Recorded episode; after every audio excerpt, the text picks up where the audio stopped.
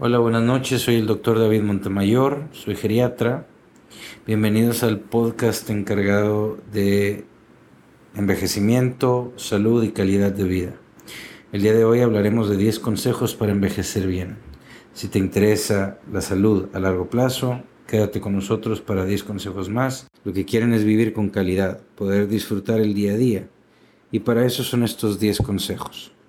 El consejo número uno es cambiar la alimentación. Aquello a lo que estamos acostumbrados por los últimos 60 años no necesariamente va a ser algo bueno por los próximos 40 o 50 años. Es importante tener el apoyo de un nutriólogo o de un bariatra, pero por lo pronto debemos entender que necesitamos menos calorías de las que consumíamos antes y necesitamos alimentos nutritivos con bastantes o abundantes frutas y vegetales. Esto debe de ser eh, ajustado individualmente a las necesidades de cada paciente, ya sea porque tenga hipertensión, porque tenga diabetes o porque tenga desnutrición u obesidad. Para esto es que nos apoyamos con nutriólogos o con bariatras. El consejo número dos va a sonar bastante obvio, es evitar caídas.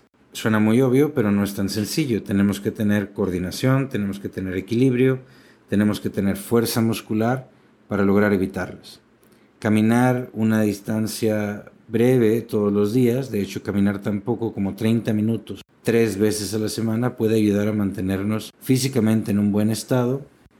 La recomendación de la Academia Americana de Cardiología para Salud Cardiovascular es de 150 minutos semanales en 5 días, es decir, 30 minutos diarios, pero si lo que queremos es inicio suave con una disminución clara en el riesgo de caídas, podemos, podemos lograr poco a poco esos 30 minutos tres veces por semana y de ahí partir a programas cada vez más ambiciosos. Ese sería el consejo número 2. El consejo número 3 sería referente al tema del alcohol, que es un tema que muchas veces se pregunta durante la consulta. Sí se puede tomar, pero debemos de hacerlo en una cantidad moderada para disminuir el peligro de enfermedades del corazón y de algunas otras enfermedades a lo que llamamos moderado depende mucho de la condición física del paciente. Moderado normalmente es un trago al día para hombres mayores de 60 años de edad y medio trago al día para mujeres mayores de 60 años de edad.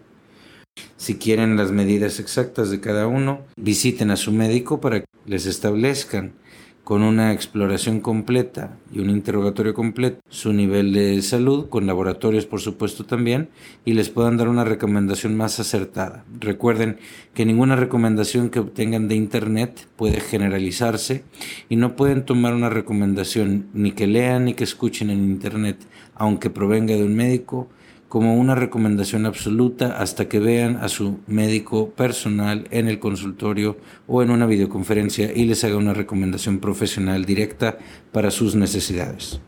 Ese sería el consejo número 3. El consejo número 4 tiene que ver con el sueño. Y este también es un tema muy controversial, particularmente ahora durante la pandemia y las contingencias que se han tomado para mantenernos saludables obviamente que han generado una cantidad de ansiedad y una cantidad de tristeza porque no podemos relacionarnos de manera como, como acostumbrábamos a hacerlo con nuestros familiares y seres queridos. Esto también nos trae alteraciones en el sueño y es importante lograr dormir una cantidad saludable de horas todas las noches. La creencia popular es que las personas mayores necesitan dormir menos que las personas más jóvenes pero la realidad es que sí se necesitan de 7 a 8 horas de sueño por noche. Si está durmiendo esa cantidad y todavía se siente cansado, es mejor ver a un profesional de la salud para ver si no se tiene alguna enfermedad que esté ocasionando un sueño no reparador. Ese sería el consejo número 4. El consejo número 5 tiene que ver con sociabilidad, tiene que ver con competitividad y tiene que ver con mantener la mente activa el tener algún eh, compañero para poder jugar ajedrez, aunque sea por medios digitales que ahora son tan accesibles y que nos permiten eh, no correr el riesgo o mantener todas las medidas de bioseguridad para no contagiarnos, pero sí mantenernos divertidos y hacerlo con algún compañero o alguna amistad, nos permitirían mantener nuestra mente activa. Ese sería el consejo número 5. El consejo número 6 pareciera ser tabú, pero es un tema muy importante que también en muchas consultas surge. El tema de la sexualidad durante eh, toda la vida es un tema que debería dejar de ser tabú. Por supuesto, también logrando salud y logrando que sea algo placentero sin que ocasione ningún problema. Este es otro de los temas que tomamos en las consultas de geriatría como muy importantes, ya que es una parte fundamental del, del ser humano. Ese es el consejo número 6. El consejo número 7 es vital y por extraño que parezca, muchas veces no lo llevamos a cabo y es conocer plenamente todos los medicamentos. Cuando usted visite a su médico, es importante llevar una lista de todos sus medicamentos e idealmente llevar las cajas de los medicamentos para que se pueda hacer una verificación clara de con qué frecuencia se están tomando y si esa frecuencia corresponde a la indicada. Esto de ninguna manera es para asignar culpas. Esto es más bien una medida que se puede utilizar en geriatría para apoyar en hacer intervenciones tempranas en aquellos pacientes o en aquellas familias en las cuales se batalla para seguir medicamentos. No, no, tiene, no, tiene un reflejo negativo con las familias, al contrario, en algunas situaciones la toma de los medicamentos es tan abrumadora, ya sea por la cantidad o por la frecuencia, si nosotros tomamos en cuenta que tenemos muchas actividades durante el día y que aparte tenemos que tener cuidado de estos horarios, puede ser algo que sobrecargue a algún familiar y que impida que se tenga el cuidado ideal. Una parte importante del trabajo del geriatra es apoyar a que la familia no se sobrecargue y que el paciente logre tener la mejor atención posible dentro de las circunstancias que en su familia existan. Ese sería el consejo número 7. El consejo número 8, y de hecho esto es algo que ya he repetido un par de veces durante esta plática, es pareciera obvio, pero es muy difícil de lograr cuando nos sentimos mal. Es importante que hablemos, el consejo 8 es que es importante que hablemos cuando nos sentimos ansiosos o deprimidos.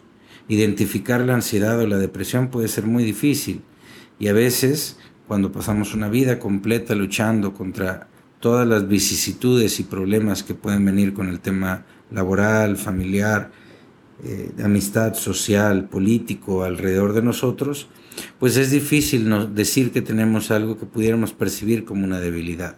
La realidad es que sentirnos tristes o sentirnos ansiosos no es una debilidad, es una parte humana como lo es el sentir dolor, como lo es el sentir placer, como lo es el sentir apetito. Y requiere de apoyo.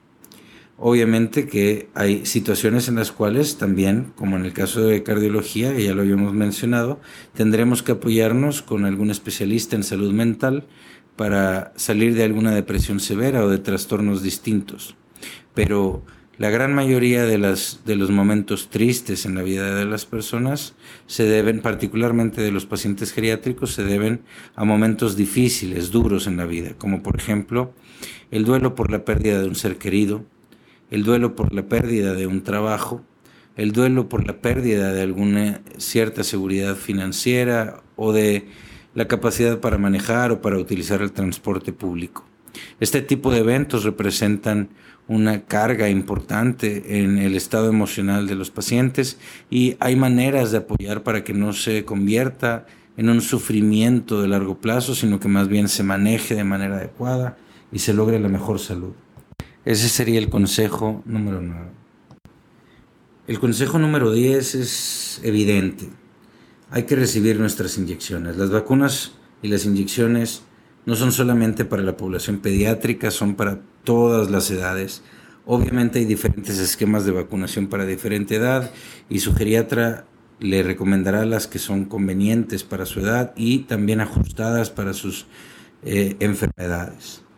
En general, las recomendaciones son las que indica la Secretaría de Salud, que debemos estar vacunados contra neumococo, contra influenza, y en este caso, en el, en el cual estamos viviendo una situación extraordinaria, que debemos estar vacunados contra COVID. Es muy importante seguir las indicaciones de la Secretaría de Salud y siempre mantener una vigilancia con su médico, particularmente con el geriatra cuando tenemos más de 60 años de edad, para que tenga usted información confiable, acertada, actualizada sobre cuáles son los efectos secundarios que pudieran tener estas vacunas, que en todos los casos son menores que los efectos secundarios de tener la enfermedad. En otras palabras, las vacunas salvan vidas y es importante que estemos vacunados para prevenir una complicación que pudiera quitarnos la posibilidad de seguir disfrutando de nuestra vida y quitarle a nuestra familia la posibilidad de seguir disfrutándonos a nosotros mismos. Ese sería el consejo número 10 y agregaría un consejo número 11. Hay que conseguir un proveedor de salud profesional que sea confiable. Hay muchos profesionales de salud confiable tengo la fortuna y el privilegio de decir que en mi profesión todos los médicos que he conocido entran a medicina buscando dar de sí para que las demás personas tengan una mejor salud. Siempre existe el tema de que no todos los pacientes, como en cualquier relación interpersonal, encajamos o tenemos clic con un cierto médico. Y eso es algo normal, es algo natural que sucede en cualquier relación interpersonal. Pero sí es importante que sepamos que los médicos en general, todos buscamos la mejor salud para nuestros pacientes. Confíe en su médico, alguien que esté actualizado. Este médico le va a ayudar a tener información siempre útil para que usted pueda mantener su salud. Muchas gracias por escuchar esta, esta, este podcast. Y la intención es dar información que sea de relevancia pública para todas las edades, pero principalmente enfocada para pacientes mayores de edad. Mi nombre es David Montemayor, muchas gracias por escuchar. Si tienen cualquier comentario, por favor déjenlo en, en la plataforma en la cual lo estén escuchando y yo les voy a dejar comentarios también en respuesta a lo que ustedes opinen y en la descripción de esta publicación les voy a dejar enlaces a las diferentes páginas en donde pueden encontrar información útil para mantenerse informados y actualizados. Que pasen muy buena noche.